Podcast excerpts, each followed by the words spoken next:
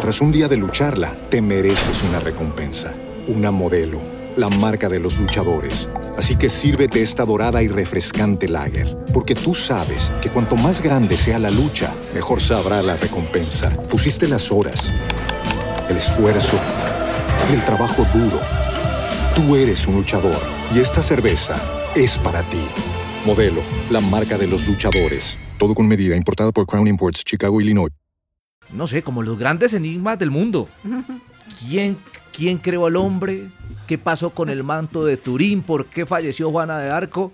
¿Y por qué la gallina del huevo? ¿Y por qué salió Julio Avelino Comezaña del Junior de Barranquilla? Con un gran equipo, con nuestras opiniones, con las ciudades, con ustedes también, eh, participando a través de nuestras líneas, pues aquí estamos dándoles la bienvenida en este alargue de Caracol Radio ya respirando ambiente de campeonato del mundo con eh, el equipo de Caracol que ya se encuentra precisamente en Doha y que mañana ya empezarán desde muy temprano a modular después de ese arduo viaje con todos nuestros espacios. Pero arrancamos con Eugenio Baena en la costa norte de nuestro país, porque hay tsunami en Barranquilla, el Junior se quedó sin técnico, se fue Julio Avelino Comezaña, Eugenio. Feliz noche, feliz noche Camilo, feliz noche para todos los oyentes de Caracol, feliz noche para todos los oyentes de El Alargue de Caracol, efectivamente, se fue Julio Comezaña. Chao, no vuelvo más, no quiero ir al estadio siquiera para que me grite, coño, llegó pelo burra, no, no, no, no, no, no, no, no, no vuelvo ni al estadio más, realmente. Julio Comesaña se ha ido. Y se ha ido realmente, la gente comienza a especular esto, lo otro, pito, que flautas. Y Julio Comesaña se va porque no, los resultados no lo acompañaron, es acierto.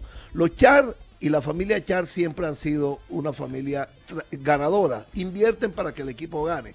Y Comesaña en los últimos días, y lo dije aquí en el alargue varias veces, el tapa tapa, comenzaba a sacar algunas excusas que se mencionaron 14, que esto que lo otro, que yo eh, me, me contrataron fue para meterme en los ocho y no para ser campeón, que me contrataron para llevar el equipo a una final, pero no para ganarla. Y eso no gusta a nadie que invierte todo el, el que pone todas las fichas para ser, es decir, campeón o para ser eh, eh, el equipo ganador en la Copa Colombia. Realmente, entonces, esas declaraciones llegaron hasta, eh, es decir, a rebosar, a rebosar el caldo.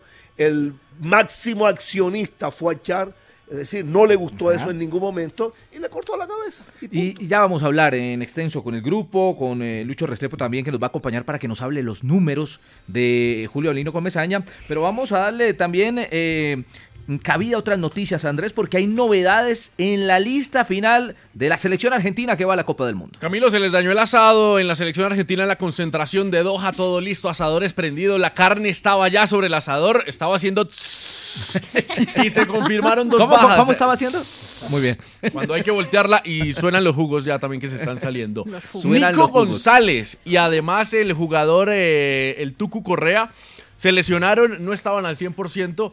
Ya lo había avisado Scaloni luego del partido amistoso ante eh, Emiratos Árabes. Hay jugadores que no están al 100 al 100%. Se confirmaron que ellos dos dejan la concentración y en su lugar llegan Tiago Almada, un atacante de 21 años del Atlanta United de la MLS de los Estados Unidos. Y además va a llegar también el otro Correa, Ángel Correa, delantero del Atlético de Madrid. Lo había dicho en el día de ayer eh, Scaloni que se podrían presentar cambios en la nómina y efectivamente así fue. Pero no solo hay cambios a Lomé en la selección de Argentina, también Sadio Mané se queda sin mundial. Sí, tristemente se va a quedar sin asistir a la cita orbital en Qatar 2022 por una lesión en la rodilla.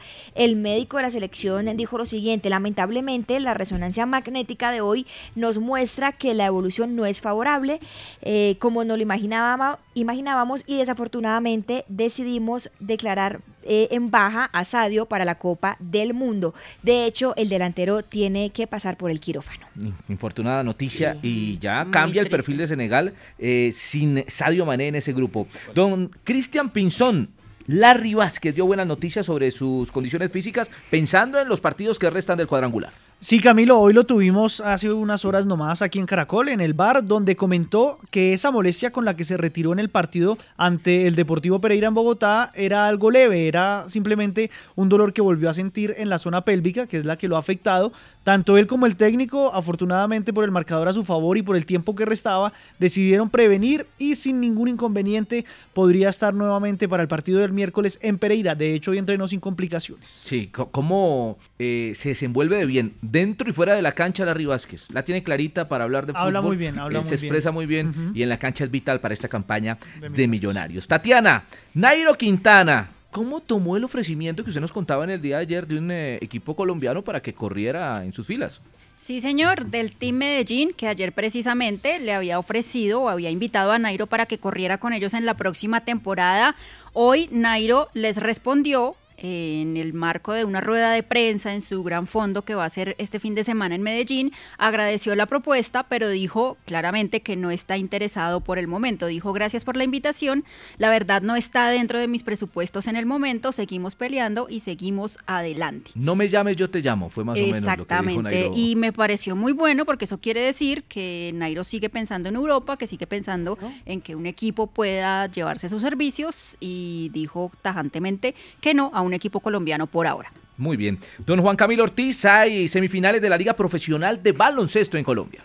Eh, sí, Camilo, y tenemos eh, ya un eh, equipo que hoy logró frenar ese paso a finales. Estamos hablando de los cimarrones del Chocó, que por un punto lograron ganar el partido 64-63 sobre Caribbean Storm Island, que es el equipo de San Andrés Islas, y que si ellos ganaban hoy, pues ya era el primer finalista. Con esto quedó la serie 2 a 1 y tendrán otro partido mañana a partir de las 7 de la noche. Y en este momento en vivo tenemos la semifinal entre el favorito de siempre, Titanes de Barranquilla, y los Piratas de Bogotá, que hace mucho tiempo no estaban en estas instancias y también lo han hecho bastante bien. Ha sido un partido interesante donde los Titanes de Barranquilla han salido hoy eh, a arrasar a los Piratas, que venían ganando además eh, la última, la última, el último juego de esta llave. Estaban empatados en la serie 1 a 1, pero hoy sí la superioridad de Barranquilla ha sido de Titanes, ha sido impresionante. 77 a 48 terminando el tercer periodo con trabajo espectacular del de siempre, Oglivier junto a Jonathan Rodríguez. Muy bien, eh, todo listo para arrancar. Ya vamos a tener a Giovanni eh, Cárdenas en la ciudad de Barranquilla porque el tema hoy es Junior. Vamos a la pausa y nos metemos con todo en el alargue. Tras un día de lucharla, te mereces una recompensa, una modelo, la marca de los luchadores. Así que sírvete esta dorada y refrescante lager, porque tú sabes que cuanto más grande sea la lucha, mejor sabrá la recompensa. Pusiste las horas, el esfuerzo, el trabajo duro. Tú eres un luchador y esta cerveza es para ti. Modelo, la marca de los luchadores. Todo con medida, importada por Crown Imports, Chicago, Illinois. Como nuevo cliente de Western Union, puedes disfrutar de una tarifa de envío de 0 dólares en tu primera transferencia internacional de dinero en línea. Envía dinero a los tuyos en casa de manera rápida, fácil y conveniente. Visita westernunion.com o descarga nuestra app hoy mismo y tu primera tarifa de envío corre por nuestra cuenta. Aplican ganancias por cambio de moneda. No disponible para tarjetas de crédito y envíos a Cuba. Servicios proporcionados por Western Union Financial Services Inc. NMLS 906983 o Western Union International Services LLS NMLS 906985. Bueno, pues vamos a hablar de la mejor jugada, eh, que no la hizo hoy el Junior de Barranquilla, porque sorprendió a todos con la destitución de Julio Avelino Comesaña. Don eh, Giovanni Cárdenas, en eh, la ciudad de, de Barranquilla, ¿cómo le va? Muy bien, Camilo, buenas noches. Un abrazo especial para todos. Aquí prestos a hablar de lo que ha sucedido en el día de hoy, de esta manera indelicada como han sacado al mejor técnico del Junior en la historia. Les voy a proponer un ejercicio, porque tenemos a, a- Lucho Restrepo, respecto a quien nos va a hablar de los números de Julio Avelino Comesaña, y vamos a escuchar algo que hemos eh, eh, extractado de lo que fue la conferencia extensa de prensa que tuvo hoy Julio Avelino Comesaña, para que entre todos debatamos. Lucho, hablemos del balance que tuvo eh, Julio Comesaña en prácticamente dos meses, si no estoy mal, de dirigir al conjunto tiburón. Sí, Camilo, solamente 16 partidos, 50% de rendimiento comparado con los últimos cuatro técnicos. Por ejemplo, Juan Cruz, 53% de rendimiento, Arturo Reyes, 54% de rendimiento. Luis Amaranto Perea 55% de rendimiento. Viene todos un, un 1% menos cada uno de los últimos técnicos. Van en declive. Y es la etapa de Julio Comesaña con menos partidos. La última, la, la- la que le sigue fue con 29 partidos por allá en el 2002. Las otras había superado todo, en todas las otras eh, etapas los 40 partidos. Esto dijo Julio Avelino Comesaña sobre su salida del Junior. y que hay posibilidad de pelear el campeonato. Pero si yo soy el entrenador y estoy diciendo que yo no lo veo así, bueno, yo creo que alguna experiencia tengo, alguna tengo, de pronto no tanta, de lo que es una final. ¿Por qué? Porque íbamos a estar sufriendo, seis partidos sufriendo, que es lo que estamos viviendo ahora. Entonces, no, la respuesta es, y me parece bien, porque ellos son los, los dueños que manejan la institución, de que Junior tiene que ir por todo, siempre ir por todo. Bueno, vamos por todo. Y fuimos por todo. Y clasificamos también. El costo de la clasificación esa se, se va sumando después y teniendo que jugar dos partidos con, con Millonarios, que son dos partidos más agregados a un equipo que estaba ya sintiendo todo el esfuerzo que había venido haciendo en la temporada y que no, y ya vieron cómo terminamos. Ya no es sufrimiento, es un calvario.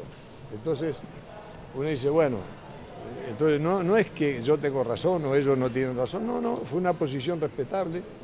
Hemos conversado, yo, yo creo que nunca conversé tanto con, con la parte alta de la dirigencia del club, digamos, como he conversado en estos tiempos. No es un sufrimiento, es un calvario, dijo Julio Avelino Comesaña. Giovanni, eh, se escucha el técnico desencajado. Salomé tuvo la oportunidad de hablar eh, off the record con él. eh, ¿Y qué le dijo? Mire, hablando con, con el profesor Julio Comesaña, porque haciendo nuestra labor, a ver si hay posibilidades que, que él pudiera hablar con nosotros hoy en, en el alargue, él de una me dijo, no me siento bien, no quiero de pronto cometer un error y decir algo de lo que luego me arrepienta, pero sí lo sentí, como usted lo dice, triste, desencajado. Además, dice, porque la salida es lo de menos, porque al fin y al cabo en el fútbol uno sale y, y- y- esto pasa mucho, son las formas y como hieren a la gente. Eh, lo sentí muy dolido, eh, eh, lo sentí que decepcionado por lo que estaba pasando y Julio Comesaña, como bien lo dice, mm, como lo dice mm, Eugenio, como lo dice Giovanni, es de los más ganadores en, en Junior de Barranquilla y no merecía salir de esta forma. Voy a utilizar, Giovanni, un término muy de la costa, porque es muy de la costa, es muy, muy Sí. castizo. ¿Falsearon a Julio Avelino Comesaña los directivos? Mire, no creo que sea una falseada porque yo creo que en cualquier momento iba a salir. Los resultados no estaban eh, acorde a la inversión del equipo, eso está claro.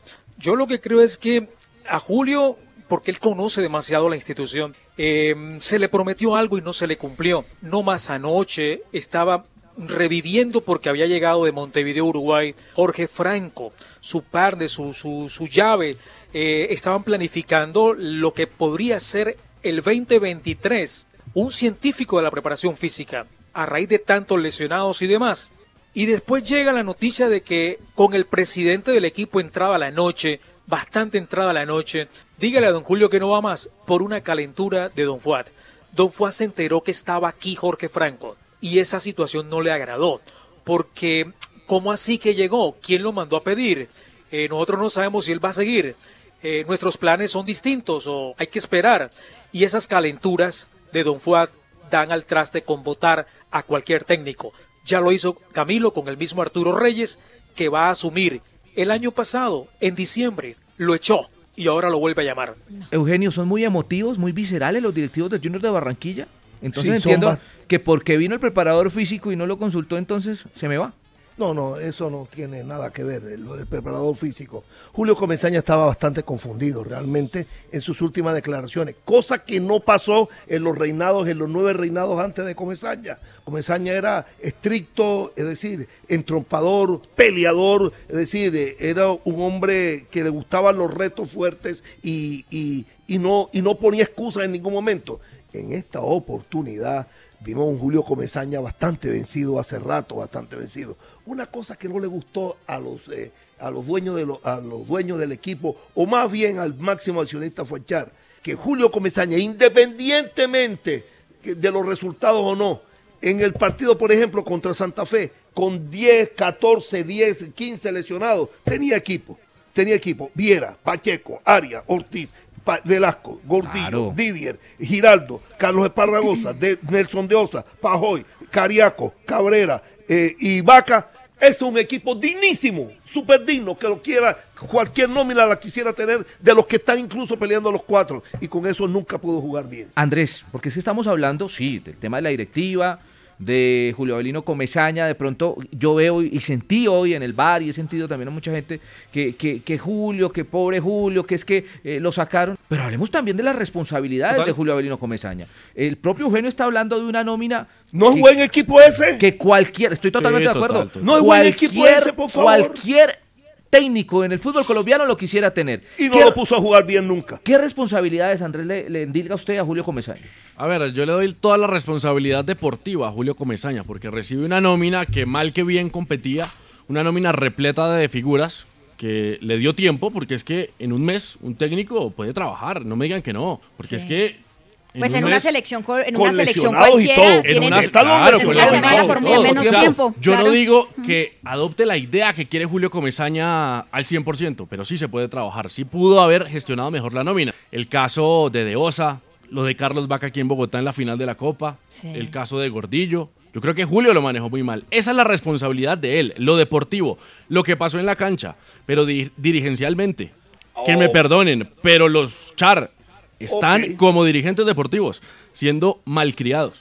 Porque lo que no les sirve, ser. los botan. Chupan el- el- el- la colombina y si les sabe mal, la botan. Y ya les, les pasó con Gamero, con Luis Fernando Suárez, con Amaranto, Amaranto, Perea. Ha dolido la salida de Van esos. 10 veces con Julio Avelino ¿Dónde está Es Gamero hoy en día? Eso pasa ¿Dónde está con Luis Fernando. Suárez? Está Sí, en Qatar. Eugenio, Amaranto. totalmente. ¿Dónde está Amaranto Sí, Perea? La mano derecha de Néstor Lorenzo. Pero quiero andar en el tema de la nómina y Lucho. Eso pasa con los ricos. ¿Usted tiene datos de lo que fue la nómina del Junior de Barranquilla en cuanto a su rendimiento? Sí, y acá además eh, también vale la pena preguntarse cómo fue el rendimiento de los jugadores eh, desde la llegada de Comesaña, porque por ejemplo, comparamos lo hecho por los jugadores más costosos según Transfer Market, que son Vaca, Cariaco González y Dani Rosero, y todos bajaron su rendimiento según Ya. los números desde la llegada de Comesaña. Por ejemplo, Carlos Vaca, antes de Comesaña tenía un promedio goleador de 0.52 goles por partido. Desde la llegada de Comesaña bajó casi la mitad, 0.30 goles por partido. Algo parecido pasa con Cariaco, que antes de Comesaña con Juan Cruz promediaba, por ejemplo, 6.5 regates por partido y con Comesaña solamente 4. Entonces ta- también vale la pena preguntarse, ¿hay responsabilidad de los jugadores? ¿Qué pasó con los jugadores? ¿No los supo administrar? Mire, mire, Pero siempre Camilo. va a ser más fácil sacar Mire, a uno que a Gracias, diez. Giovanni. Eso siempre lo hemos eh, dicho. Mire, Camilo, aquí hay una gran verdad que nosotros no podemos negar. Físicamente el equipo no se vio bien. Y cuando Pero ¿de quién es responsabilidad de eso, bien, eh, no hay. tiene? Sí, ¿Qué culpa sí, tiene desde que se no fue? Cristian Juliao, El cuerpo técnico. Cristi- permítame un segundito, Eugenio. Desde que se fue Cristian Juliao, el equipo fue encargado a, a Gaitán, a César, el preparador físico encargado del- de acá del Junior. Era el 2, Juliao el primero. Eh, se desmejoró el equipo. Empezó a desmejorarse porque no había tiempo para hacer un trabajo físico de fondo porque Junior no tuvo una pretemporada adecuada. Además, adoleció este plantel a mitad de año de una pretemporada de seis semanas con una integración táctica y de juegos reducidos. Este equipo no hizo reducidos. Pero Este Julio se atenía a desarrolló eso, en Joa. pretemporada eso. Giovanni, eh, Julio Eso se, le se correspondía atenía a a Juan eso Cruz. también. Pero, pero cuando, eh, Claro, cuando llegan, entonces- es como, como los que llegaron ahora eh, a, a la presidencia, decir, no, que es Sí, que el de atrás, el bueno, retrovisor, ya- ya, retrovisor. usted Pero- ya pero yo Tapa, retrovisor, eso no existe, Sí. hombre. Yo, yo redondeo la idea, Camilo. Eh, en la pretemporada del Junior, que tenía que ser fuerte a mitad de año, no se hizo. Porque el torneo empezaba rápido, rápido, recuerden. Entonces, ahí todos. empieza, sí, ahí empieza el tema físico del Junior cuando se va Cristian Culiao. Se, las lesiones se agudizan porque no es ningún secreto que los jugadores bajan nivel a través de unas lesiones. Este es un equipo, un equipo que no entrena en una sede con una cancha adecuada. Eh, están de acuerdo los dirigentes, van a hacer nuevas canchas. Lo dijo Fernando Uribe, aquí las canchas son muy duras y a él le ha costado y han llegado muchas lesiones musculares. El mejor técnico de Junior, excusa. el mejor en- técnico de en Junior. Bogotá llueve un manual de excusas. En ha ganado Bogotá títulos llueve hace canchas? 2022 años. No, Cristian, a- El a mejor que la técnico de. Junior que Cristian, para, para- para escuchar- Comesaña, Fernando ha ganado títulos en qué canchas? Cristian, pero- para pero- escuchar la, No, la segunda dijo Uribe, de Fernan- Comesaña. eh, Eugenio. Yo, yo, yo Pero Yo ha ganado, Yoba, no pongas esa excusa. Lo dijo Fernando Uribe. te la Canchas arrebaten, muy duras. Escuchemos a la Cristian. Sí, y Junior ha ganado con esas canchas. Cristian. no, yo sí Bueno, siento- pero Uribe O lo tenía dijo. unas mejores, o tenía el Maracaná o la cancha Venga, Taro. pero te- Uribe, tenía Mire, ¿dónde una se cancha tienes que ganaba, aceptar que y este ahora equipo está pusieron físicamente peor. estaba reventado. No, pero- y no se Como puede desarrollar una Tolima, buena idea de como juego todos con un que les equipo costó. físicamente Bueno, si Todos reventado. los que Si- si- clasificaron si a Julio- cuadrangulares a- a el Julio semestre no le gustaba pasado el les, preparador pa- les físico, pasó lo Julio, mismo. lo ha debido Ya votar el primer día. La- la- las comparaciones son No atrevidas. se y- puede triangular, Gio, no yo- se puede jugar bien. Yo, yo estoy de acuerdo con lo que dice Eugenio, que me parece que las declaraciones de Comesaña de cierta manera son muy desafortunadas en el sentido de que hombre. él siempre, desde que clasificó a los ocho, desde que perdió la copa, está escudándose en el sentido de que Excusa, los directivos excusa. me dijeron que tenía que ir por todo. Yo no pude preparar el equipo para que ganara la copa y no pude pre- preparar el equipo para que entrara a los ocho. Entonces, y uno se no pregunta, preparar, no con todas preparar, las no lesiones que tuvo preparar. Junior, tiene una nómina más larga que la que tuvo Millonarios, que tuvo que jugar en Barranca Bermeja la clasificación, luego usar esa misma nómina para la final de Copa. ¿Y cuánto ha rotado esa nómina de aquí en adelante en los cuadrangulares? Ha sido prácticamente la misma. Yo siento Mejor que la nómina de y tengo Águilas, una que está a rayetica tres con puntos de Julio, estar en una porque y final. no la cancha de Bogotá, como dice Andrés, ¿cómo está? Esa cancha está totalmente deteriorada. El desgaste físico es para todos. perdedor. Total, Eugenio.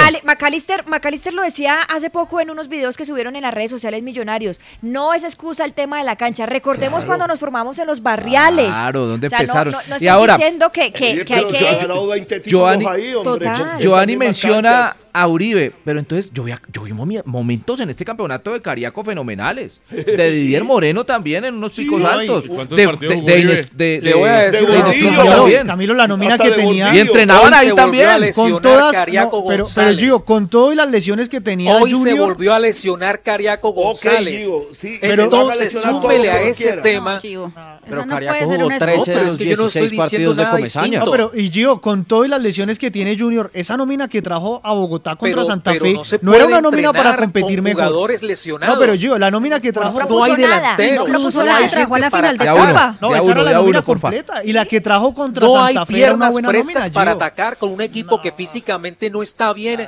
que se No, desmejoró, pero- no se desarrolló una idea de juego Santa que Fe como se le lesionó técnico. Se le lesionó el central, técnico- improvisó. yo Desde veo- ahora, yo desde veo- el tercer Este, partido Santa Fe tiene lesionados. Y no es bueno Rojas, comparar. Y Rojas también. Y no es bueno ¿sí? comparar, pero yo veo que se lesiona en, en Millonarios a un jugador. Alberto Gamero se la rebusca, así sea un juvenil. Bueno, que se le lesionen tiene- 14, a ver qué va a hacer. manera. A Tolima se le lesionaron Eh, eh, 14. Y tuvo Santa también. Hernán ¿Y qué pasó con Tolima, Camilo? se, No, no, se no, cayó, pero el ¿a técnico no salió. también? Es que, Se cayó. Es que la Y nómina va a del jugar Copa Millonario de Libertadores con Tolima- el repunte Pero- que Es que, tuvo. es que, Dios. es Y que las la no Juan Tolima, no es la de Junior. Las lesiones es que Junior tiene, ¿Cómo no? Es que- tiene es que una siento- superbanca. siento que tiene una superbanca. Tolima O- hizo o- una inversión altísima. Siento que en Barranquilla es como cuando, si yo me saqué 5 en el examen, ah, pero es que los otros también lo perdieron. No, yo No, tenía Camilo, una nómina Tolima para pasar una inversión también. mucho- ¿Y las lesiones no existían con Juan Cruz? Sí, exacto. Y, la- Porque y no entrenaban no en esa misma No, cancha. lesiones. señor, no así, no, Ah, señor. entonces el problema es del No, cuerpo así, técnico. 14 no. El problema sí puede ser del Bueno, cuerpo técnico. 14 jugadores no. Claro, y de 9:31. la preparación física. Claro, Vamos a escuchar la segunda respuesta de Julio Avelino Comesaña. Póngala. No me gustó cómo del... ¿A quién le va a gustar la manera? Si estamos hablando de unas cosas hoy y al otro día de tarde viene alguien con quien no has hablado a decirte que no continúa, digo, bueno, pero también entiendo, digo, trato de entender de que, de que la gente que toma decisiones no solamente está mirando esto, digo, miran muchas cosas y tienen una gran responsabilidad. Entonces yo para nada no, ni pregunté por qué tampoco. No es que, no, yo no, a mí no me dijeron, yo no pregunto, pero no me dijeron. Esto es un poco lo que me pasó en el Medellín, que terminamos con la equidad, ganamos 5 a 1, hasta ese día tuvimos chance, hicimos 34 puntos en la clasificatoria, sin contar los tres que nos que la Dimayor le regaló a, a Jaguares, no los pudimos disputar, o sea, 34, hicimos 11 puntos en las finales. 11. Bueno, y sin embargo, al otro día de mañana en el hotel me citaron para el club a la tarde y me- en la tarde me dijeron que habían decidido dispuesto a cambiar de entrenador. Bien, señores, muy bien, arreglemos las cosas y me voy. ¿Qué voy a hacer yo?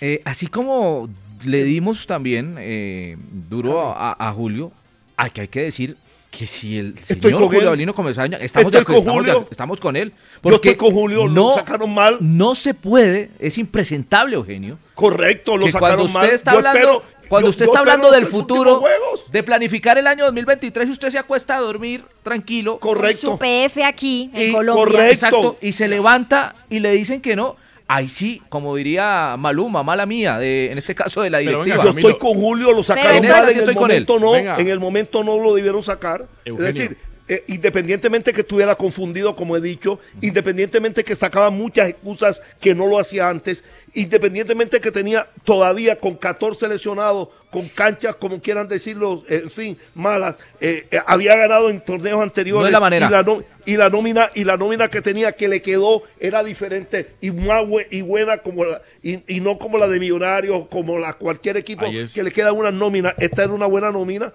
realmente eso independientemente de eso no lo sacaron bien Ahí Para es donde no entra la bien. responsabilidad de los char, Eugenio. Ya, y es que claro. ellos, administradores, son muy buenos, no les voy a negar nada. Y de supermercados Correcto. son fantásticos y son de los mejores Los de Colombia. Nombres que traen al fútbol pero, colombiano. Pero, más allá Pero no eso- manejando un supermercado. Pero más allá de eso, exacto, no están manejando supermercados. Sí. Y para trabajar en el fútbol, ¿qué es lo que tanto pedimos acá? Que se preparen los dirigentes, que se asesoren, que tengan directores deportivos, que puedan tener procesos. Y ahí- a Julio y ahí- no le respetaron nada de y ahí eso. es donde me nace es una- pero, pero- pregunta, pero yo quiero amigos. decirle a ustedes, en los equipos grandotes, en los equipos de grandes nóminas, no admiten procesos. Sí, claro que sí. Eugenio. que sí, no? admiten Pero- pero procesos.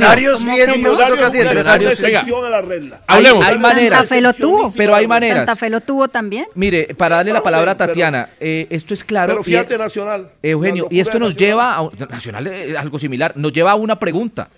¿Para dónde va Junior? Usted entra a una empresa y usted mira misión, visión, objetivos. Eh, eh, Y la pregunta es esa.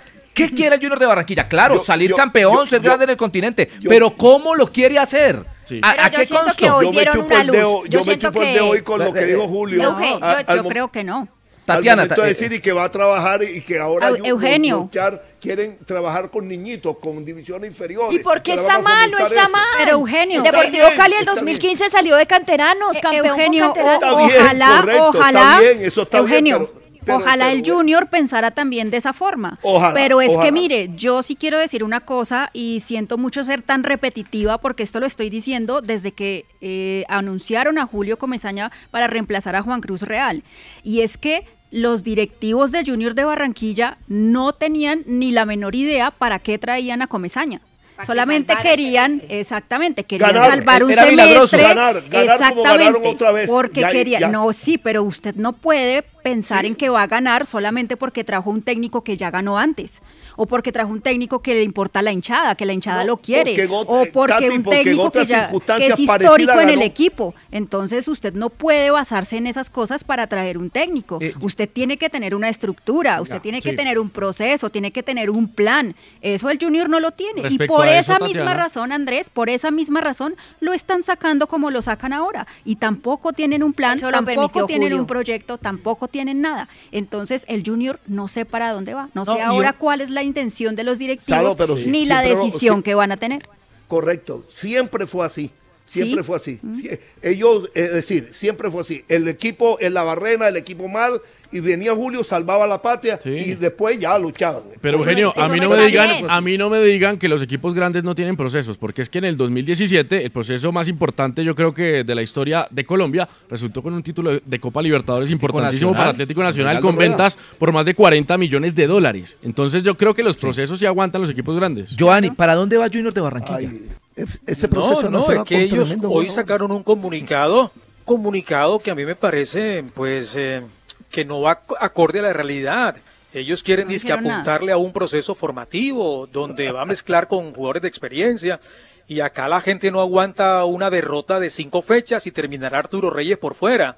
Eso no me la creo. Yo lo que, lo que siento es que, es que mientras se siga manejando así, desde la cabeza del equipo, desde la emocionalidad y no la racionalidad, no la razón, en donde hoy, hoy por hoy, quien tenía el diagnóstico de un equipo para armarlo bien en enero, una buena pretemporada, una planificación a seis meses para disputar final, era este, este señor Julio Comesaña, era este, este que conoce más adentro que alguien de nosotros. Pero como les cantó la verdad, porque la verdad duele, ¿Cuál plantel grandote?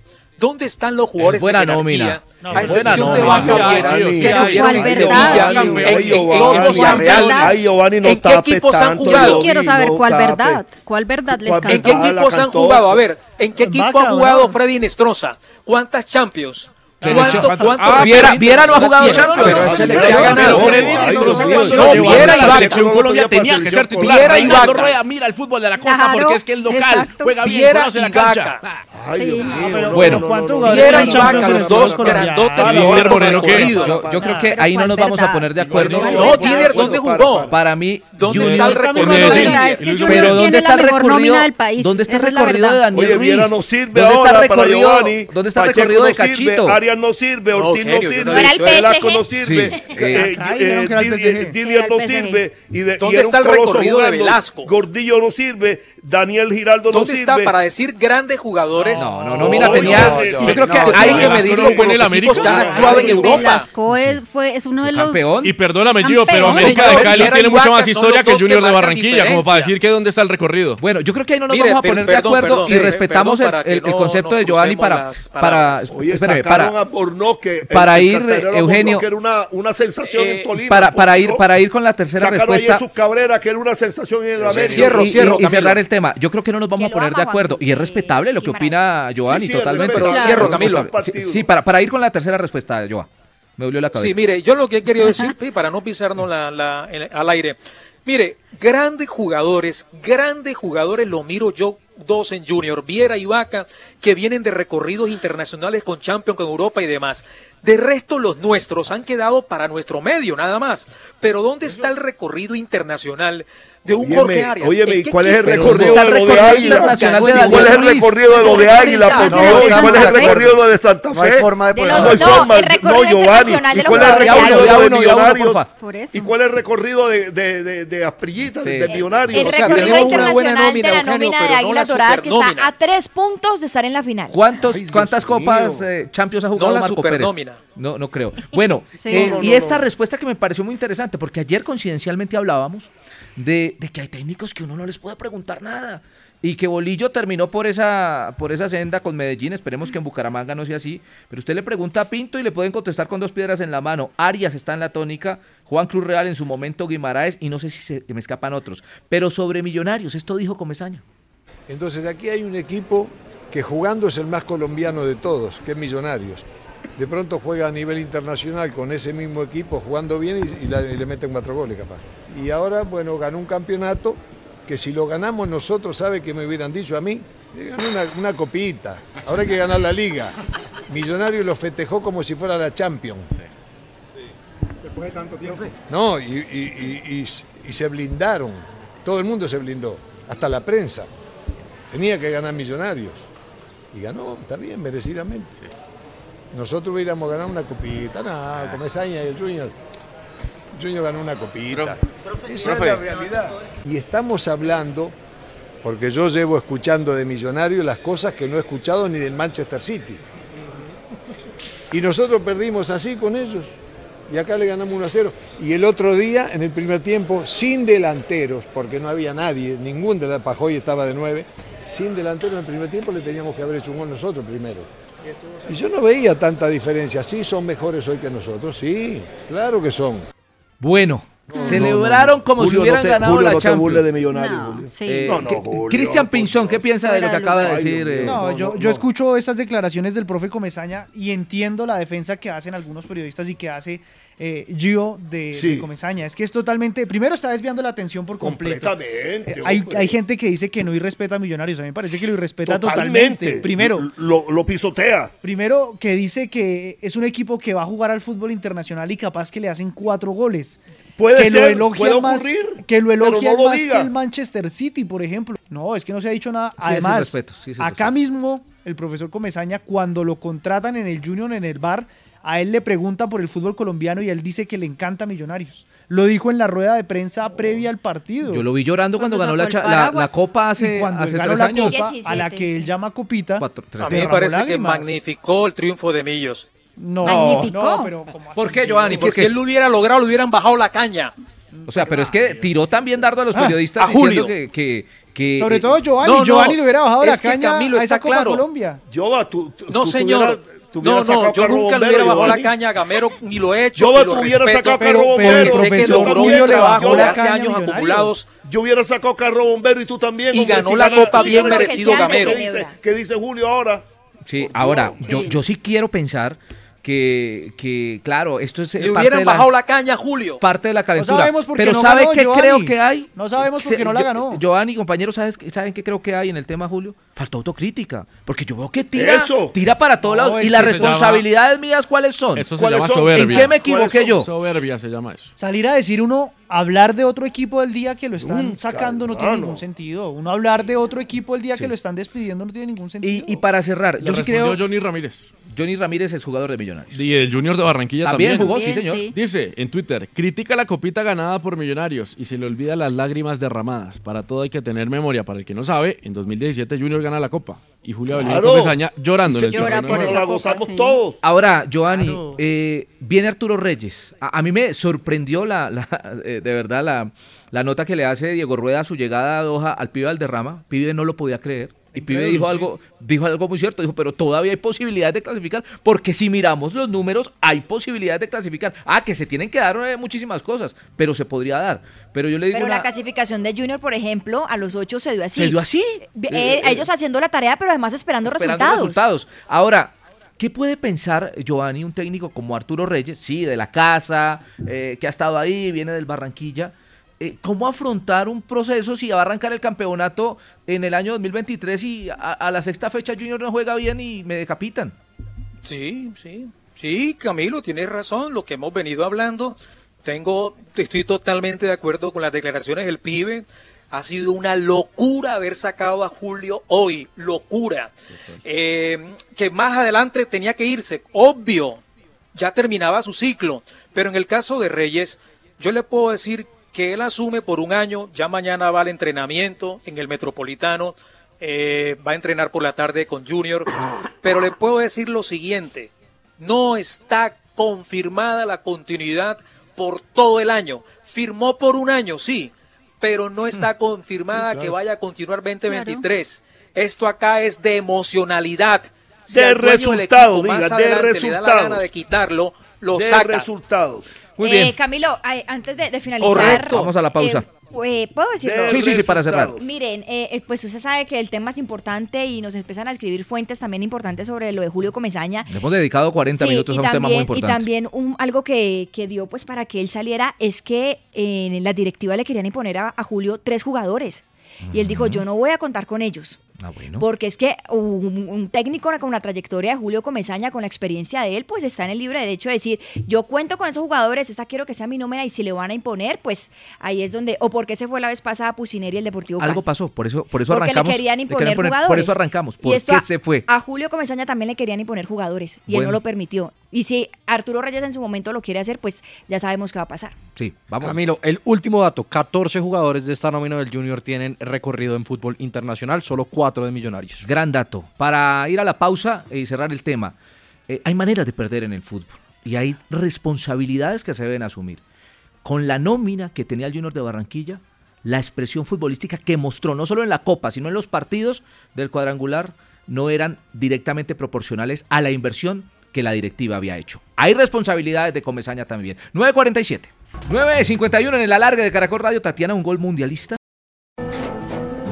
Tras un día de lucharla, te mereces una recompensa, una modelo, la marca de los luchadores. Así que sírvete esta dorada y refrescante lager, porque tú sabes que cuanto más grande sea la lucha, mejor sabrá la recompensa. Pusiste las horas, el esfuerzo, el trabajo duro. Tú eres un luchador y esta cerveza es para ti.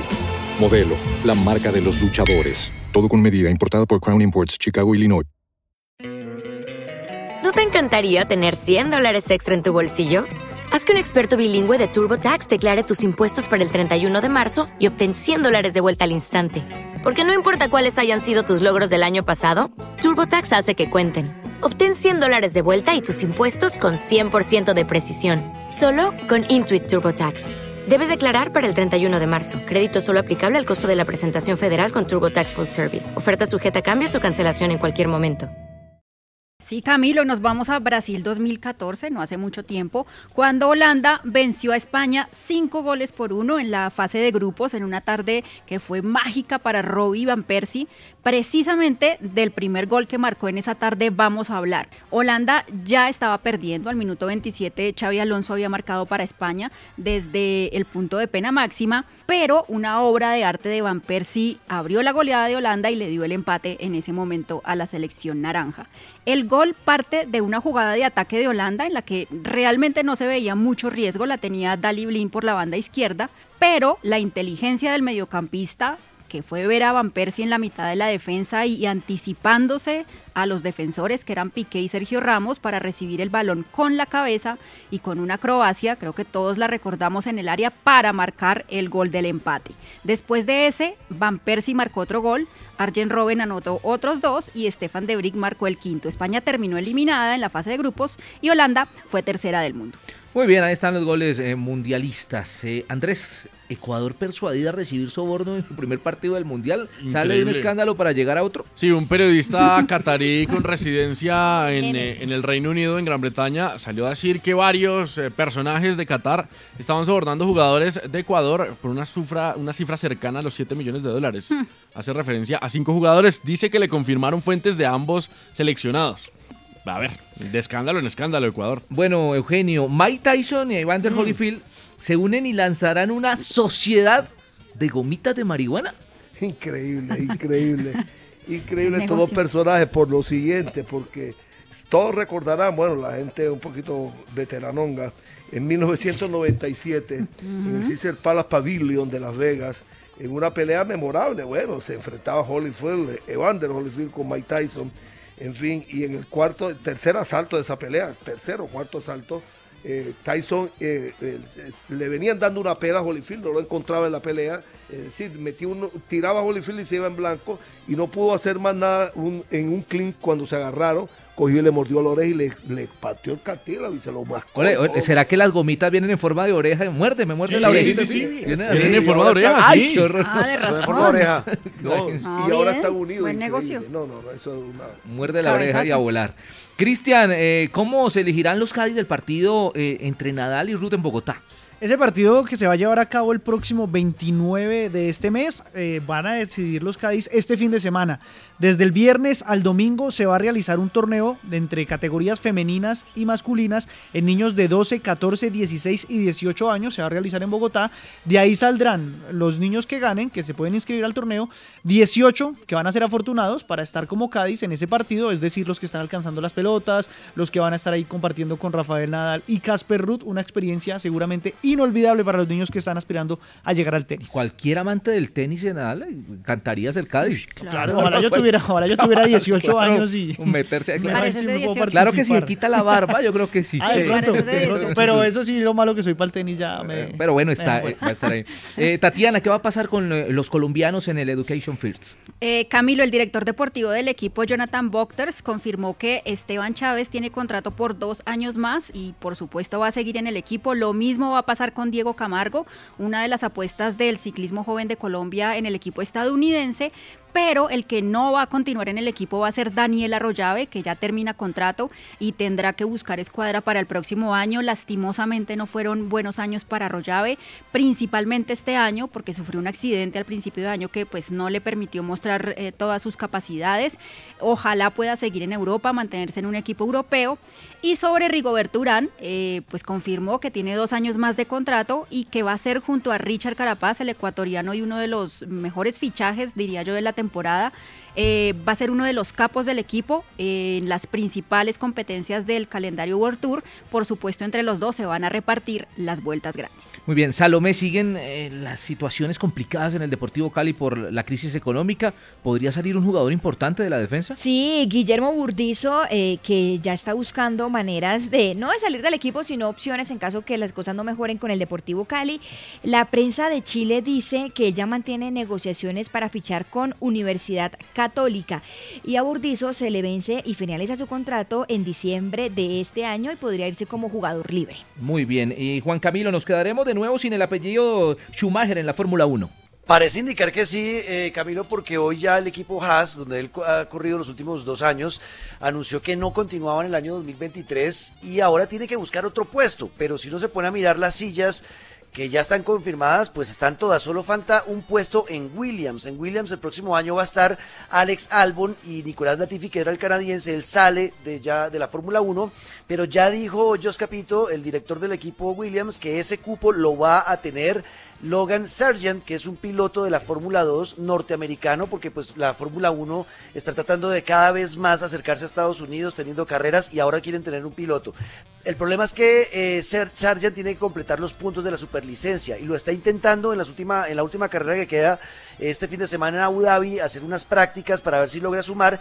Si no logra sumar, sería ese el puesto de Mick Schumacher, pero la probabilidad es ya del 10%. Lo más seguro es que el próximo año el apellido Schumacher nuevamente no esté en la Fórmula 1. Puede que quede como piloto reserva de Mercedes, pero eso está por verse. Muy bien, 9.57 es el alargue de Caracol Radio. Tras un día de lucharla, te mereces una recompensa, una modelo, la marca de los luchadores. Así que sírvete esta dorada y refrescante lager, porque tú sabes que cuanto más grande sea la lucha, mejor sabrá la recompensa. Pusiste las horas, el esfuerzo, el trabajo duro. Tú eres un luchador y esta cerveza es para ti. Modelo, la marca de los luchadores. Todo con medida, importada por Crown Imports, Chicago, Illinois.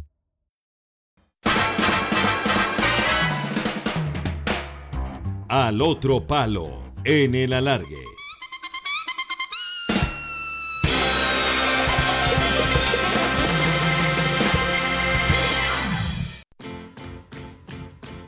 La escudería Red Bull de Fórmula 1 publicó un comunicado donde aceptan los errores que cometieron en la carrera de Brasil, en la que Max Verstappen no quiso ceder la posición a su compañero Checo Pérez para que ganara más puntos en la lucha por el subcampeonato que tiene el mexicano con el piloto de Ferrari Charles Leclerc. Luego de eso, Checo terminó muy molesto con su compañero de equipo, lo que llevó a que muchos fans atacaran a Red Bull y Verstappen en redes sociales. En el comunicado, el equipo excusa a Max diciendo que había sido culpa de ellos por avisarle en la última vuelta de la carrera pesar de que los audios donde le piden que ceda la posición se dan desde mucho antes. También condenaron los mensajes de odio y acoso de los que han sido víctimas. Checo también se alineó con su equipo y pidió que los ataques pararan y que juntos pensarían en el futuro.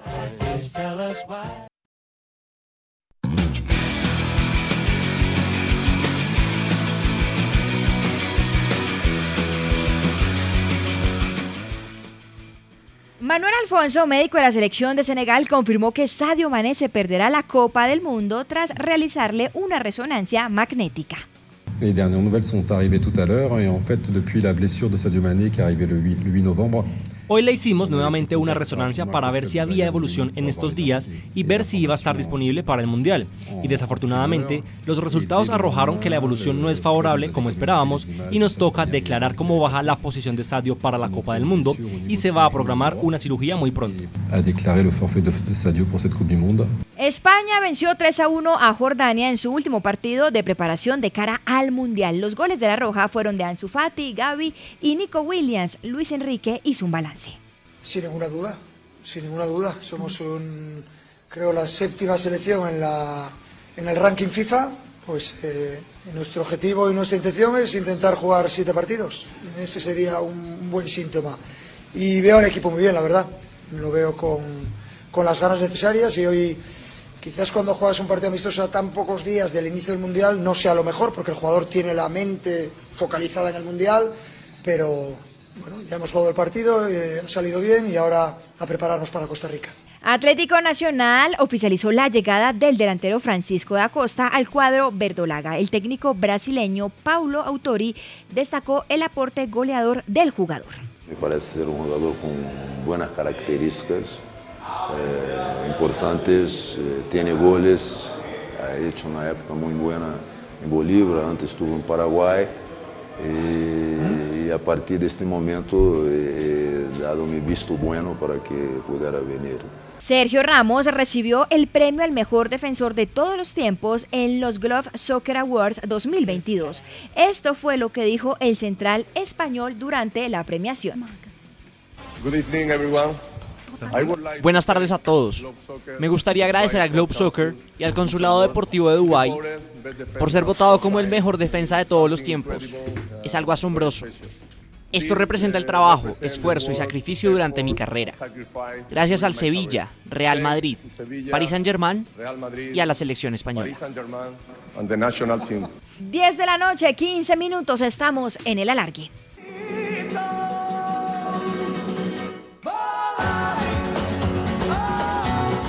Tres días de que empiece la Copa del Mundo, España venció 3 por 1 a Jordania en su último amistoso de cara al Mundial. Marcos Asensio que la hizo bien, Gaby picando en diagonal, buscando el pase para Ansu Fati, lo tiene Ansu, gol, gol. Los ibéricos ganaron cómodamente, con goles de Ansu Fati, Gaby y Nico Williams. Mientras que su entrenador Luis Enrique ensaya su habilidad y talento como streamer. Me salen, abro el móvil y me salen corazones por todos lados. Digo, coño, peace and love, maravilla. Recordemos que España estará en el grupo E junto a Costa Rica, partido con el que debutará en la Copa el 23 de noviembre, Alemania y Japón. 10-17 en el alargue, ya vamos a hablar de Marco Pérez, el que rinde, eh, rinde más, porque vamos a hacer una rondita de noticias a esta hora, Salomé, porque a propósito del que rinde más Cristiano Ronaldo, Me encantó. lleno de los... Sí, yo Sí. tengo que decirle también, porque hablamos de una entrevista, una parte de, de donde iba a tocar el tema de Lionel Messi y nos imaginamos que lo iba a acabar y no, todo lo contrario, Cristiano Ronaldo, como caballero que es y reconoce también a su rival, lleno de elogios a Lionel Messi. Y maravilloso que estas figuras den entrevistas, se acerquen a los medios, esto es muy bueno. Mire, él escribió o dijo más bien lo siguiente de, de Lionel Messi. Como jugador, Messi es increíble, es mágico. Como persona, hemos compartido la escena por 16 años. Tengo una gran relación con él. No somos amigos, pero sí nos la llevamos muy bien, sobre todo cuando estamos en cancha. Es una persona a la que realmente respeto. La forma de la que siempre habla conmigo, incluso su esposa y la mía, se respetan. Ambas son de Argentina. Es el mejor jugador en contra con el que he jugado. Bueno, es una, eh, me parece totalmente loable eso que, que hace Cristiano Ronaldo. Andrés, a propósito de rendimiento, la selección Colombia tiene que rendirle ante Paraguay, que ya anunció que va a tener una nómina alterna, dijo Guillermo Barros Esqueloto. ¿Qué noticias se saben de la selección? Bueno, la selección Colombia hizo hoy una práctica de fútbol ante los jugadores del Inter de Miami. Ya lo ha hecho toda la semana. Ayer también se hizo. Hoy pudimos ver en el equipo, pues arrancó con uno de gala, con David Ospina, con eh, Daniel Muñoz, con Davinson Sánchez. En el medio campo, con eh, Wilmar Barrios, con Juan Fernando Quintero, con eh, James Rodríguez, con Falcao, con Santos Borré. Y lo fue rotando. Puso a tapar a Chunga también. Lo cambió por, eh, por David Ospina. Un arquero realmente pues, de grandes condiciones, eh, dándole minutos y viendo también quién puede ser el tercero de la eliminatoria. Muy bien, eh, Christian Wimbledon eh, rompe con su tradición y ahora permitirá a las tenistas llevar prendas de color oscuro. Sí, eh, Juan Camilo, una noticia totalmente... Camilo, Juan Camilo. Juan Camilo soy yo, Otra hombre. vez. Otra vez. Está pensando en Juan Camilo. Estoy pensando en ¿En Juan Está desconcentrado. acabo de Me está extrañando. me No, está- lo que está pasa es que estamos hablando de prenda, eh, ella habla de una prenda de color negro que se puede usar en Wimbledon y en, en- en el entretiempo en el break vio también muchas prendas No, de no, color señor. negro. Pero le quiero explicar, eh, Camilo, Camilo Pinto, que Wimbledon es el torneo de tenis, uno de los torneos de tenis más tradicionales, el Grand Slam, donde se le exige a sus participantes que solo pueden usar prendas blancas. Realmente muchas mujeres se habían quejado porque habían dicho que en el momento en que estaban menstruando Claro. sufrían de ansiedad y estas prendas blancas se les podían manchar.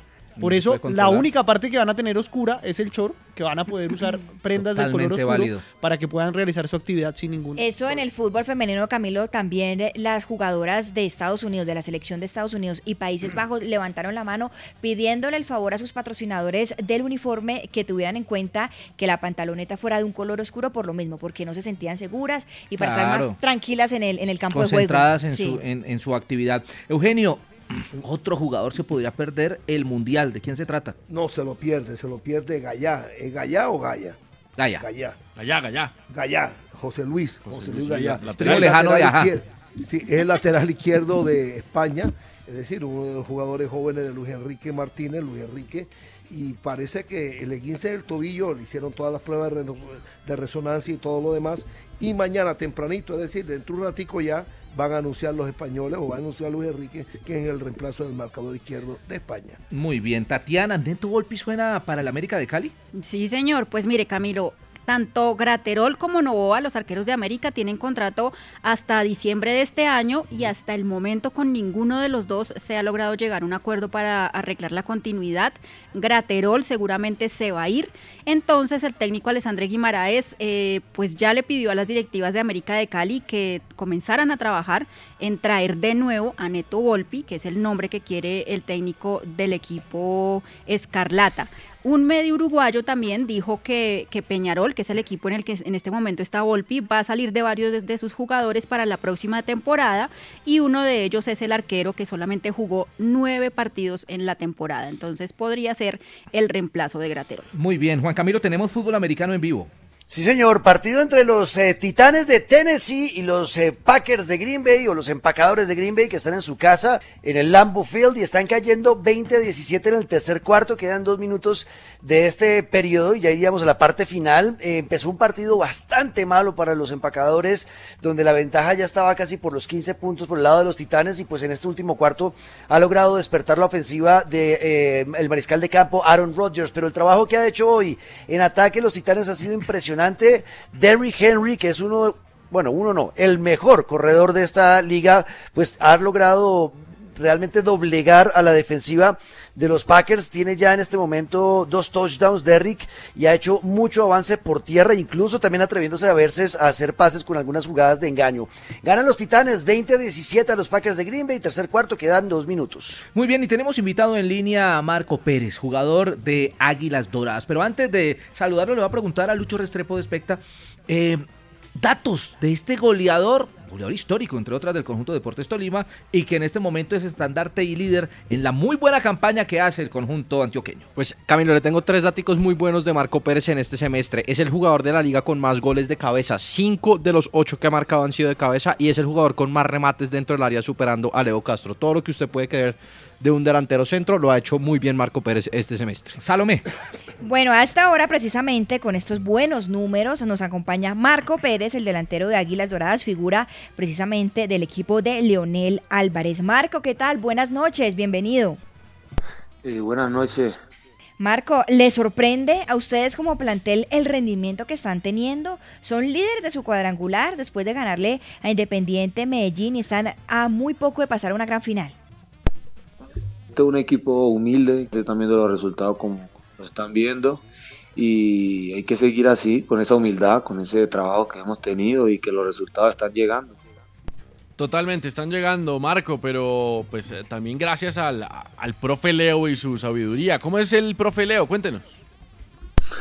Bueno, el profe es una persona muy humilde, pero muy, muy exigente, una persona trabajadora, eh, que le gusta jugar bien al fútbol, eh, que los equipos de él sean intensos, compactos y gracias a Dios pues le hemos venido entendiendo la idea de juego de él y que se está viendo los resultados.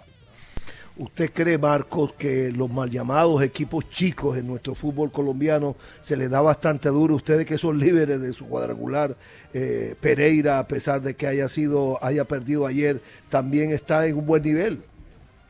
La verdad, hoy por hoy en Colombia cualquier equipo le gana a cualquiera, a cualquiera ¿no? Eh, la verdad que aquí en Colombia sí hay unos equipos grandes eh, por su historia y por todo lo que lo que lo que han hecho, pero eh, los equipos llamados chicos han venido trabajando, haciendo eh, su tarea. Hay unos equipos que no jugando muy bien y que vienen eh, jugando, como dice uno, fútbol en cualquier cancha, que por eso han conseguido buenos resultados. Y la verdad nosotros estamos muy contentos con este con este torneo porque nos, nos propusimos así, gracias a Dios nos está saliendo así, hemos entendido la idea del juego del profe y pues todos los partidos para nosotros es una final, salir a jugar en cualquier cancha es lo que nos ha transmitido él y así lo estamos haciendo. Marco, con el gol que le marcó al América de Cali, completó nueve en lo que va de este año. ¿Cómo ha hecho para recuperar la confianza de lo, después de lo que fue ese paso tan irregular por el Deportivo Cali? ¿Y cómo lo está trabajando en los entrenamientos?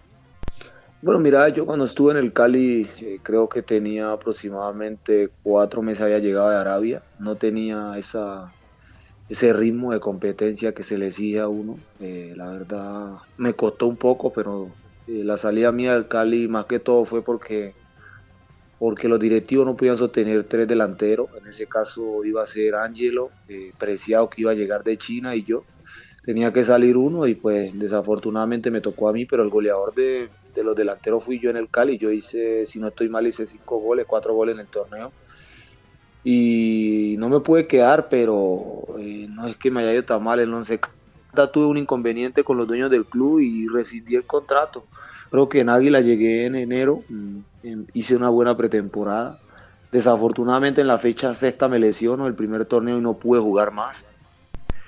Y pues en el segundo semestre volví, hice otra pretemporada en, en junio, trabajamos muy duro y, y gracias a Dios pues no me he podido lesionar y, he estado en competencia y he estado haciendo las cosas bien en el equipo, eh, con goles, eh, apoyando al equipo, aportando también mi granito de arena en cuanto a la experiencia y todo eso que se ha reflejado en el campo. Claro. Marco, usted en su zona tiene dos compañeros con mucha experiencia, como Orlando Berrío y John Salazar. ¿Cómo ha sido esa asociación con ellos?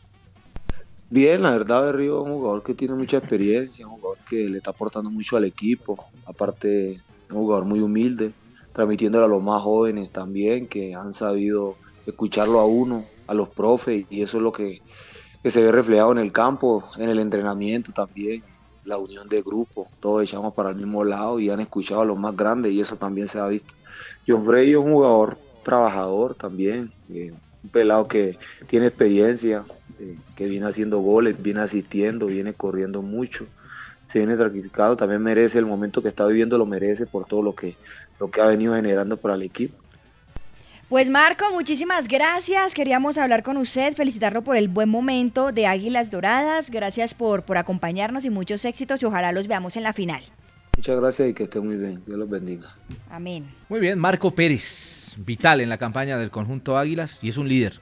Liderazgo que no tenía de pronto antes en Tolima, pero que ahora lo veo gritando, empujando a los más jóvenes del equipo y eso es importante en la campaña del conjunto de Leones.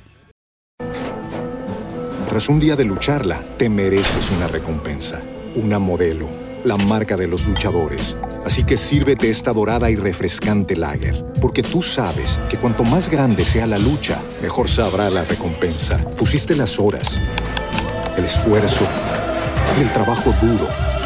Tú eres un luchador y esta cerveza es para ti. Modelo, la marca de los luchadores. Todo con medida, importada por Crown Imports, Chicago, Illinois. ¿No te encantaría tener 100 dólares extra en tu bolsillo?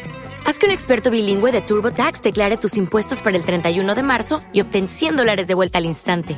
Porque no importa cuáles hayan sido tus logros del año pasado, TurboTax hace que cuenten. Obtén 100 dólares de vuelta y tus impuestos con 100% de precisión. Solo con Intuit TurboTax. Debes declarar para el 31 de marzo. Crédito solo aplicable al costo de la presentación federal con TurboTax Full Service. Oferta sujeta a cambios o cancelación en cualquier momento. 10-29 minutos en el alargue, zona de descanso la que vamos a tener con el fútbol, porque vamos a estar felices viendo el campeonato del mundo. Muchos descansaditos en su sofá, en su camita. Nosotros no tanto. Nosotros acá a las cuatro y media. A las cuatro y media de la mañana, para el primer partido. Salomé durmiendo. Eh, pero vamos a Porque estar descanso el domingo. Tengo derecho. No, pero, el Pero ese domingo día es el las 11, de la es mañana. a- a las 11. Ah, sí, el Toca domingo. madrugar a las 11, Salomé. No, el domingo se me levanto temprano para estar lista ya bañadita organizada a las 11. Sí. Con la camiseta de Qatar. de Qatar.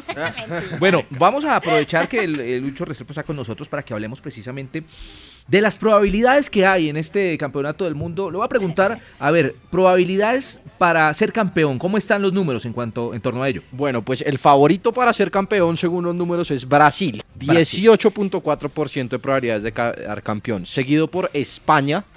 No jodas. Sí, prometido. Esa- ese, ese comentario de Salomé cuando está No, es que sa- ¿sabe por qué lo Se dice? casó Porque- fulanita. No, jodas, no Lo, está lo dice porque Sí supo, ¿no? estaba esperando Lindo, la- lindo, esos lindo, comentarios antes de hermoso, hacer la ese te oyó, hermoso. No, no, no, sino que eh, es que ha, Yo- no, no, no, yo estoy de acuerdo. controversia el tema de España. No, o yo sea, estoy de acuerdo. 26 Correcto. jugadores y casi 20 de ellos tienen menos de 20 años. Pensaría uno en Francia, en Pero Alemania. porque España. Eh, ¿En qué se basa esa probabilidad, Lucho? Se basa que eh, los números de España en los, en, en los partidos de los últimos cuatro años han sido muy buenos. Solo han perdido seis partidos con Luis Enrique. Es la única selección europea que ha llegado a, los- a las semifinales en los últimos cuatro campeonatos grandes, eh, Eurocopa, eh, Nations League y, el- y eliminatorias, pues que llegó a, Que a son pasar. 15 sin perder, si no estoy mal. Eh, no, no, no, no son 15 sin perder. No, no, no le tengo el dato exacto. Pero, pero tiene el, el problema que es la cuarta plantilla más joven del mundial. 25.7 años promedio de edad. Y es la más joven entre las 10 selecciones con mayores probabilidades de salir campeón. No, y es que en la presentación de, de- de España mostraban como la biografía o la hoja de vida de cada uno de los jugadores y, y decían, tiene dos presentaciones internacionales, tres presentaciones internacionales, o sea, no era claro. mucho lo que estaba jugando. Lucho, y ahí no se tienen en cuenta muchos también los que la gente buenos pedía. resultados recientes de la Euro. Sí, claro. eh, Estos resultados, eh, eh, esta probabilidad se calcula usando, haciendo los resultados históricos de los mundiales, el enfrentamiento ante los equipos con los que se enfrentan grupos y las posibles llaves, pero se hace un cálculo del rendimiento del equipo teniendo en cuenta los últimos partidos de los cuatro años y se le da más peso, por ejemplo, a la Euro que a los amistosos, más peso a los de Nations League que a los amistosos, y se calcula un, un rating para cada equipo que se llama el ELO rating. Y con esto, pues, le damos la probabilidad a, España tras a mí me hacer 2.000 encantaría que le simulaciones. fuera muy bien, por ejemplo, a Luis Enrique, porque Claro, se le ha venido criticado. la prensa encima con este tema de la nómina, pero además por la juventud. Él tiene el reto del recambio, pero no esperábamos que fuera tan agresivo en, en la convocatoria. Pero además, Eugenio, y, y qué pena devolverme un poquito al tema de Junior, darse cuenta que sí creen en los jóvenes para ser Sí. camp- y estar en una cita mundialista en este caso. Sí. Eh, la, me pregunta Gerardo. Claro que hay eh, que ver cuáles jóvenes son, ¿no? No, claro, pero sea, pues, bueno, guardando las proporciones, o sea, No, no, ¿sí pero me le da entiendes? crédito a los y jóvenes. tienen una es- es la atreve, cuarta plantilla, es la cuarta plantilla más joven del Sí, mundial. sí. Entonces, Fíjate que va a cambiar, a- el que se va, está, el que va a salir Alejandro Valde o Marco Alonso también son jugadores jóvenes. Si me pregunta Gerardo Gómez, un colega de Ibagué, ¿y por qué no aparece en esa tabla Argentina? ¿O dónde aparece Argentina? Argentina es la tercera en esta tabla, eh, con probabilidad de el 9.1%. La cuarta es Inglaterra y la quinta es Francia. Muy bien. ¿Dónde aparece Dinamarca? ¿Aparece? Dinamarca es la décima. Venga, el dato de. España era que solamente ha perdido uno de los últimos 10. Exacto, uno de los últimos 10, dos de los últimos 15. Perdió contra Suiza eh, y contra Francia. Son los dos partidos. ¿Y Holanda cómo va? Holanda es la sexta. La sexta, muy bien. Yo que Argentina Bueno, y dos si- si no- suramericanos ahí claro. en el top 3. Si es Argentina, si no es Argentina que sea Brasil, yo soy feliz, pero sería feliz que Messi quede campeón. Ya 20 Sí. años sin ganar. Bueno, Por goleadores. Uruguay, ojalá también. El tema en cuanto a goleadores, ¿cómo está Lucho? Un ejercicio que hicimos hoy con, con Salomé, idea de Salomé, y pre- tratamos de sacar la probabilidad de quiénes van a ser los cinco máximos goleadores. ¿Qué tuvimos en cuenta? ¿Qué tuvimos en cuenta? Los, polla. los goles de los, de los jugadores en los últimos dos años con la selección, los goles esperados de los jugadores con los últimos dos años en la selección y los goles en este 2022. Y le voy a decir de atrás para adelante. Todos estos jugadores tendrían más de cinco goles. eh, y pues hay unos con una probabilidad más alta de quedar eh, goleadores. El quinto sería Lautaro Martínez, de Argentina. El cuarto sería Memphis Depay, de los Países Bajos, que tiene un promedio con su selección en los últimos dos años. Es el jugador con el promedio más alto con su selección de 0.93 goles por partido con su selección. El tercero, Neymar. Y los dos primeros, Kylian Mbappé segundo y Karim Benzema sería el máximo goleador del Mundial. Todas mis moneditas a Karim Benzema. Soy fan. Sí, eh, eh, Es que lo que hizo con la Champions, tripletas. Hay que ver. Eh, Porque, poniéndose la 10 con el sí, tema de los pero penales. Hay que ver, precisamente, la poniéndose la 10, que yo es- creo que es lo que va a hacer en esta selección y Mbappé como el punta de lanza. Sí, eso, eso. El, el tema de los penales es Ah, clave. ya, Recordemos que. Harry Kane fue goleador del Mundial pasado, A punta de anotando penales. una gran cantidad de penales. Eh, será pues por lo menos determinante saber en Francia quién cobra los penales. Qué Y bueno en la que f- Neymar esté ahí también. Sí, y en la fase de grupos, ¿qué podemos esperar? Pues en la fase de grupos podemos esperar eh, pocas sorpresas, pero le tengo una sorpresa en el grupo B, que sería el segundo clasificado, que sería Irán. Eliminaría a Estados Unidos y a Gales. Y la otra sorpresa que tenemos acá en probabilidades sería Suiza en el grupo G, eliminando a Serbia, que tiene un buen equipo, y a Camerún. Aunque la interna de Irán no está tan bien, ¿no? Porque la relación Ah, de Carlos Queiroz con no los buena. directivos le, pusieron, le quisieron imponer jugadores. eh, Y hay jugadores que tampoco le di- están muy de acuerdo con el tema. Ah, eso está eso complicado, pero bueno. Pero bueno, que lo deportivo no se perjudique por eso. ahí están las posibilidades. 10.35. 10.37 en el alargue. No, bueno, De todas maneras, lo que hemos querido decir es que el que está más cerca es Águila. el que está más cerca es Águila, sí estamos de acuerdo, ¿no? Y, y los números así, así lo, lo dictan. Gana su partido ante Medellín y chao. Ya. Chao. Pero vamos a seguir hablando de Mundial y está con nosotros Joseph para que nos traiga su sección de cómo llega la selección, o su selección, la selección de su país, al campeonato ¿Lo del mundo. Con La nuestra, periodistas. pues. La de nuestra no La llega. nuestra no. Llega a tiempo. pero en mañana este juega con Paraguay, partidas. No, mañana Mañana no, pasado. Ah, El ah, hoy es viernes. Hoy es Es viernes. jueves y es jueves. Hoy es jueves. Así pero, interesado pero- está en el pero en, partido, en Juan Caracol hay un ambiente de viernes enrarecido. ¿O no, don Joseph, sus invitados? Totalmente, parece un viernes. Eh, hola Camilo, buenas noches. Y sí, ¿cómo, llega, ¿cómo llegan los países al Mundial? Hoy tenemos la opinión del Cono Sur. Nos vamos con Argentina. Tato Aguilera, buenas noches. ¿Cómo llega Argentina a la Copa del Mundo? ¿Qué tal? ¿Cómo les va? Espero que se encuentren bien. Aquí Tato Aguilera, periodista de Teis Sports. Argentina llega en un buen momento, 36 partidos invicto en lo que va de la era Scaloni. Hoy tuvo un amistoso ante una selección menor sin dudas, goleó, tuvo la posibilidad de, de ganar en, en confianza para unos jugadores, eh, en ritmo para otros. Sin dudas que es un partido preparatorio y de ahí más lo que quedará es la realidad, que es jugar el torneo más importante a nivel mundial en un grupo en el que todo indicaría no tendría problemas la selección de Scaloni de acceder a la siguiente ronda, de clasificar a los octavos de final. Polonia, México seguramente serán los rivales más duros por enfrentar, pero Argentina tiene y es favorita, por lo menos para mí, desde mi humilde opinión, a ganar el grupo que le ha tocado disputar en el Mundial. Les mando un fuerte abrazo, espero que se encuentren bien. Fuerte abrazo, Tato. Y como un dato, Camilo, eh, Argentina, si no pierde su siguiente partido contra Arabia Saudita, alcanzará el récord de de invictos por una selección, que lo tiene Italia con 37 partidos. Argentina ahora tiene 36, uno más, suma 37. Y nos vamos con el vecino, con Uruguay, con la Celeste. Alfonso Irrazábal, del medio peloteando Uruguay. Buenas noches, ¿cómo llega Uruguay?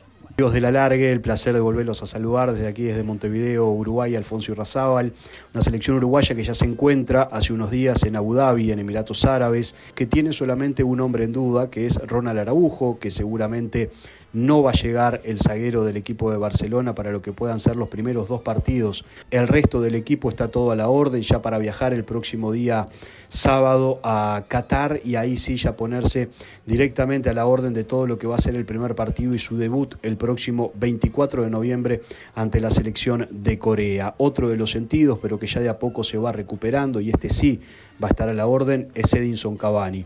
Una selección uruguaya que llega con una mitad de la cancha muy fuerte, con la presencia de Federico Valverde, también de Rodrigo Bentancur, hombre del Tottenham, ese cinturón de oro, como le hemos denominado en este último tiempo a esa zona del terreno de juego en Uruguay, es lo que nos hace pensar de poder llegar eh, un poco lejos en este mundial. Ni que hablar que ya los conocidos, Edinson Cavani y Luis Suárez, en materia de ofensiva, dos delanteros con mucho hambre de gol, pero es cierto que la biología para todos corre y ya llegan con 35 años aproximadamente a disputar esta Copa del Mundo, 35 36 años, y eso hace de que ya empecemos a pensar también en, por ejemplo, Darwin Núñez, el delantero del equipo de Liverpool, que será seguramente titular junto a uno de estos dos que le manejaba anteriormente.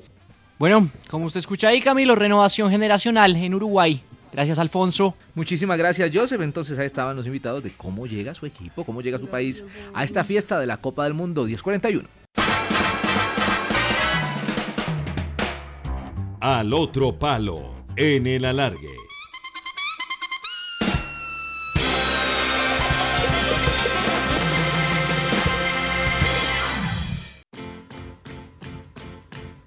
Estrella de la NBA y líder de los Nets de Brooklyn, dio unas declaraciones sorpresivas, sobre todo para sus propios compañeros de equipo. Los Nets han tenido un arranque de temporada muy complicado en el que incluso ya despidieron a su entrenador Steve Nash. Por estos resultados negativos, Kevin no aguantó más y le dijo a los medios en rueda de prensa que miraran al quinteto inicial de los Nets: Edmund Sumner, Royce O'Neal, Joe Harris, Nick Claxton y él mismo. Que no es por faltar el respeto, pero ¿qué esperan de ese grupo? Pues que él sea que gane los partidos, porque el nivel de los demás no da. Al decir esto dijo que no tenía con quién jugar y despreció a sus compañeros y deja ver que por eso había pedido la transferencia antes de iniciar la temporada. Ahora después de decir eso, ni sus compañeros querrán jugar con él. Definitivamente crisis en los Nets. 10.44 minutos, continuamos en el alargue. Tatiana tiene un invitado de lujo del ciclismo. Sí, señor Camilo, se trata de Álvaro Hodge, el embalador del UAE Emirates, que no ha podido ni siquiera debutar por su equipo por ese eh, lamentable accidente que tuvo en diciembre del año 2021 y hoy está con nosotros en el alargue para hablar sobre esto y su recuperación que va muy bien. Álvaro, muy buenas noches, bienvenido al alargue. Buenas noches, Tati, buenas noches a a Caracol y nada, muchísimas gracias por la invitación al programa. Bueno Álvaro, lo primero que quisiera preguntarle es cómo se ha sentido en estos días en los que ya ha regresado a la bicicleta, ya lo hemos visto entrenando, ¿cómo ha sido todo este proceso? Eh, Dati, no, la verdad que felicidad, felicidad es lo que mm, obvio me he sentido súper mal en la bici porque llevo casi un año sin montar en bici, sin hacer ejercicio pero estoy feliz de estar otra vez haciendo ejercicio, de estar compartiendo con amigos, de salir a montar en bici, que es lo que más me gusta. Eh, creo que solamente tengo felicidad y cosas lindas que me han pasado estos días en bicicleta. Álvaro, eh, pues realmente fue un año bastante difícil para usted, en el que tuvo que superar bastantes retos. ¿Cómo fue todo este proceso después de, de ese desafortunado accidente que tuvo en el 2021? Hubo días bastante duros porque muchos pronósticos no fueron como que los, los mejores, como los que más queríamos escuchar. Eh, muchos médicos me suponían que no iba a volver a caminar, que me olvidara la bicicleta. Yo supuestamente pensaba volver a la vida normal a mitad de año y me tuvieron que operar cuatro veces más. Entonces fue un año difícil mentalmente, más que deportivamente eh, mentalmente porque yo quería volver a hacer mi vida normal. Ya llevaba casi un año encerrado en la cama, andando en silla de ruedas y creo que eso no se lo deseo a nadie. Una, cuando una persona es activa o así no sea activa, el simple hecho de estar encerrado creo que oh, fue bastante duro. Tuve días muy difíciles, pero bueno, gracias a Dios tuve a mi familia y ellos siempre me acompañaron y creo que gracias a ellos también pude salir de ese hueco. Álvaro, eh, cuando uno le dicen en un diagnóstico médico que probablemente no vuelve a caminar, supongo yo que debe ser bastante duro, bastante difícil de, asimilar algo como eso. ¿Usted cómo pudo asimilarlo y cómo pudo salir de eso? Porque, porque pues después el proceso nos mostró que no solamente volvió a caminar, sino que volvió a la bicicleta.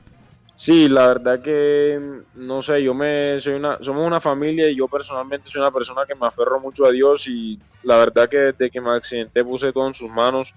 Eh, cuando los diagnósticos siempre eran malos, siempre pensaba que todo pasaba por algo y que si él me quería volver a poner a caminar y me quería volver a poner en la bici, iba a ser su voluntad y bueno, ah, creo que vi un milagro porque como te digo, los médicos ni creían que iba a volver a estar montando en bici. Y ayer hice casi 140 kilómetros en la bicicleta y creo que el tobillo, que se supone que era lo que más me iba a incomodar, mm, no me, no me dolió. Pues llegué muy cansado, pero no hubo molestia así grande en el tobillo. Entonces yo creo que si todo sigue así, yo debería estar compitiendo el próximo año con la ayuda de Dios. ¿En algún momento pensó en que definitivamente ya la bicicleta era algo en lo que usted no podía volver a pensar? Sí, claro, muchísimas veces se le vienen a uno a la cabeza esos pensamientos, más que todo cuando recién sucede el accidente, yo me vi todas las piernas con los huesos, pues yo me las vi prácticamente desbaratadas. Yo pensé que no iba a volver a, caminar. Yo creo que ahí pasa el deporte como a un segundo plano. Yo solamente deseaba que que pudiera volver a caminar y que pudiera volver a estar con mi familia bien y, disfrutando, pues disfrutando de la vida, de hacer ejercicio. No, me, no pensaba tanto en la, en la bici en ese momento, la verdad. Bueno, afortunadamente eso ya está en el pasado, ya lo hemos visto en la bicicleta, como usted mismo dice, ya hizo bastantes kilómetros. Ahora, ¿qué viene? Porque ahora me imagino que es apenas comenzar ese otro nuevo proceso de, ir a la bicicleta y, y qué viene entonces para más adelante. Sí, claro. Eh, fueron 10 años que no hice nada de ejercicio. Entonces creo que ahora va a ser un proceso como de adaptación, empezar casi que desde cero, a comenzar a sumar kilómetros en la bici y mucho gimnasio también en, las piernas para recuperar toda esa masa que perdí. falta un proceso de adaptación. Creo que si Dios quiere y todo sale bien, el otro año puedo estar corriendo, no sé si a mitad de año, un poquito antes, pero esas son como las fechas estimadas y todo sigue como va. ¿Y qué le ha dicho Machín? ¿Ha podido hablar con él estos días? Sí, ayer hablé, ayer casualmente cuando vio el video que subí me llamó eh, a contarme que, pues a decirme que estaba súper feliz, que no se esperaba que ya estaba montando tan bien y nada, a preguntarme que si quería ir a la concentración que tenía en el equipo en diciembre y claro que sí, yo le dije que yo obvio me quería ver con mis compañeros, no he podido estar, solamente estuve en una concentración con ellos y no, lo he podido, no los he podido saludar más, entonces claro, quiero viajar a, a Europa a verme con ellos, saludarlos, darles un abrazo y si puedo montar en, en bici muchas horas con ellos hasta donde pueda. Pues eso es una muy buena noticia, Álvaro. Y ya para finalizar, quisiera preguntarle, después de todo lo que ha vivido, lo que pasó, ¿cuál es su sueño? No, ya yo creo que esta semana tuve el día más bonito de mi, de mi vida. Hace una semana cuando volví a sentir el, el aire en la carretera, ese día lloré como un niño chiquito porque, bueno, yo creo que hasta que uno no, tiene, no le pasan estas cosas, no, no aprende de pronto a valorar tanto la, los pequeños momentos o las cosas que uno vive en el día a día. Pero yo creo que cuando vuelva a alzar los brazos va a ser eh, otro día súper especial porque se lo debo, me lo debo a mí personalmente, creo que es un reto que tengo y se lo voy a ver también a mi familia y al equipo que me ha estado apoyando y esperando todo este tiempo. Bueno, Álvaro, lo que más esperamos es que la recuperación siga yendo bien, que como es su sueño vuelva a levantar los brazos en una competencia y de verdad muchísimas gracias por haber estado en el alargue de Caracol Radio. No, nada, muchísimas gracias a ustedes por la invitación y por siempre estar pendiente de todos los deportistas y en especial los ciclistas colombianos. Al otro palo, en el alargue.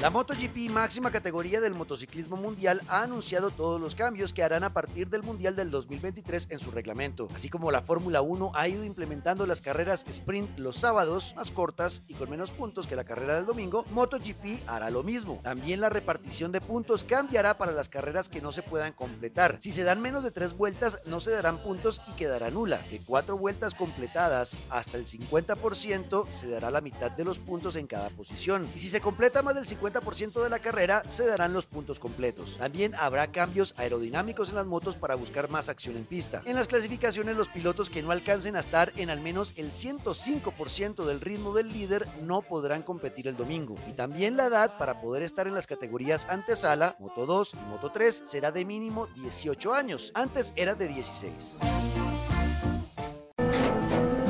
Tras un día de lucharla, te mereces una recompensa, una modelo, la marca de los luchadores. Así que sírvete esta dorada y refrescante lager, porque tú sabes que cuanto más grande sea la lucha, mejor sabrá la recompensa. Pusiste las horas, el esfuerzo, el trabajo duro. Tú eres un luchador y esta cerveza es para ti. Modelo, la marca de los luchadores. Todo con medida, importada por Crown Imports, Chicago, Illinois.